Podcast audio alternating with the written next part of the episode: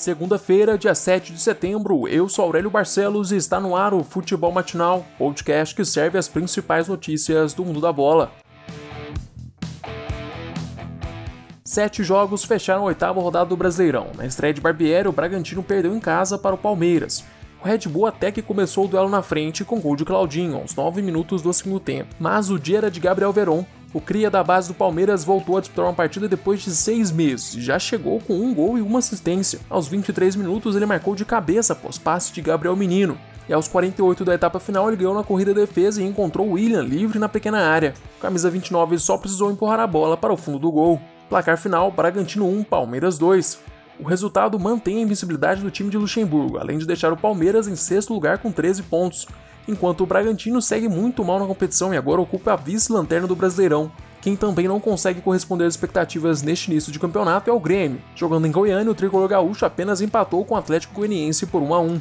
Os comandados de Renato Gaúcho não têm apresentado bom futebol e ontem o que se viu foi um Grêmio muito lento na transição entre ataque e defesa. Essa falta de velocidade e agressividade no setor ofensivo tem custado caro para o tricolor que não vence uma partida desde a estreia do Brasileirão. De lá para cá foram cinco empates e uma derrota. O Atlético Goianiense também só tem uma vitória na competição e foi justamente em sua estreia contra o Flamengo.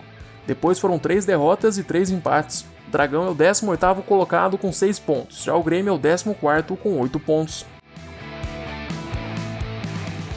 Internacional tropeça em casa e vê o São Paulo encostar na liderança. O Colorado ficou no empate contra o Bahia no Beira Rio. O tricolor baiano, aliás, começou o jogo na frente com um belo gol de Rodriguinho aos 20 minutos do primeiro tempo. Sete minutos depois, Thiago Galhardo achou Patrick na área. O camisa 88 cabeceou para o fundo do gol, empatando o duelo. Na metade do segundo tempo, foi a vez de D'Alessandro cruzar para Victor Cuesta. O zagueiro foi derrubado na área e o juiz marcou pênalti. Thiago Galhardo converteu e colocou o Inter na frente. Mas aos 49 minutos, o VAR assinalou pênalti de Rodinei em Elber.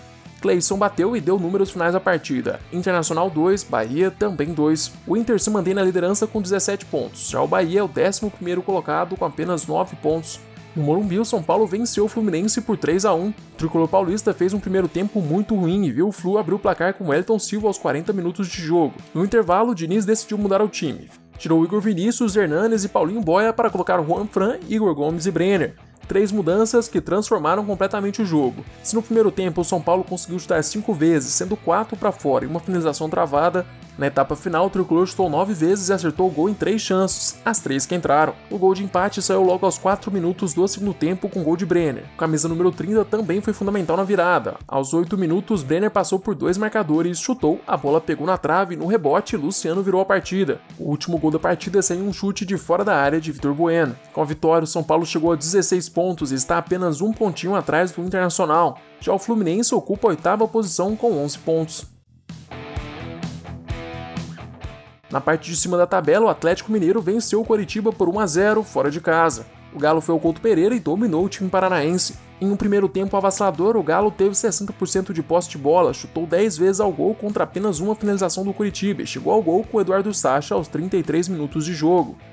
No segundo tempo, o Coritiba até que voltou melhor, conseguiu finalizar 12 vezes, teve mais posse de bola que o Galo, mas não foi efetivo no ataque. Com a derrota em casa, o Coxa fica com 7 pontos na 17ª posição. Já o Atlético ocupa o terceiro lugar com 15 pontos e um jogo a menos que o líder e o vice-líder internacional em São Paulo. Em São Januário, o Vasco fez o dever de casa e bateu o Atlético Paranaense por 1 a 0. O gol da partida é lógico, foi de Cano. O artilheiro Cruz Maltino, aliás, foi mencionado no Twitter da FIFA. A federação chamou o Cano de uma máquina de fazer gols e ainda perguntou aos seguidores se o Vasco tem chance de vencer o Brasileirão. A derrota agrava a crise do Furacão, que não vence uma partida a seis rodadas. O Atlético é o primeiro fora da zona de rebaixamento com 7 pontos, já o Vasco é o quarto com 14 pontos e um jogo a menos. Jogando em casa, o Rubro Negro bateu o Goiás por 2 a 1, saiu do Z4 e afundou o Esmeraldino na lanterna do Brasileirão. O time de Jair Ventura chegou à sua segunda vitória seguida na competição e agora é o 13º colocado com 8 pontos. Já o Goiás é o último com 5 pontos.